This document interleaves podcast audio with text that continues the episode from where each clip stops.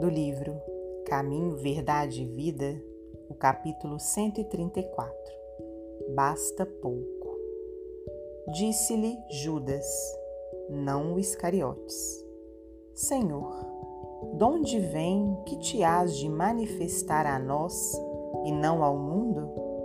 Evangelho de João, capítulo 14, versículo 22. Um dos fatos mais surpreendentes do cristianismo é a posição escolhida pelo Salvador, a fim de anunciar as verdades eternas. Não aparece Jesus em decretos sensacionais, em troféus revolucionários ou em situações de domínio.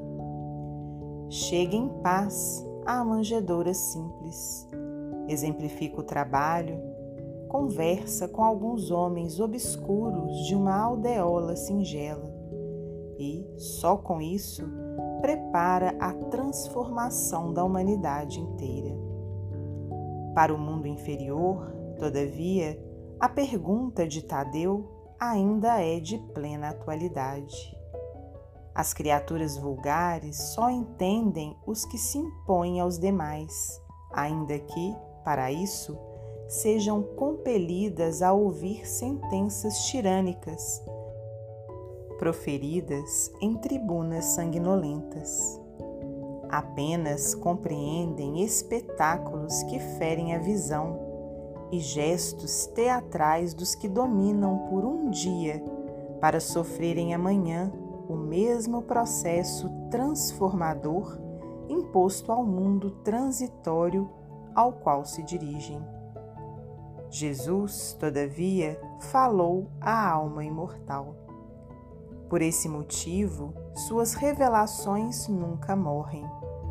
Além disso, provou não ser necessária a evidência social ou econômica para o serviço de utilidade a Deus, demonstrando ainda não ser para isso indispensável a cidade com as arregimentações, recursos faustosos.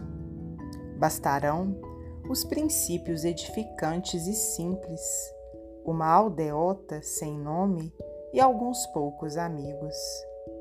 O portador da boa vontade sabe que foi esse o material com que o Cristo iniciou a remodelação da vida terrestre. Emmanuel Psicografia de Francisco Cândido Xavier.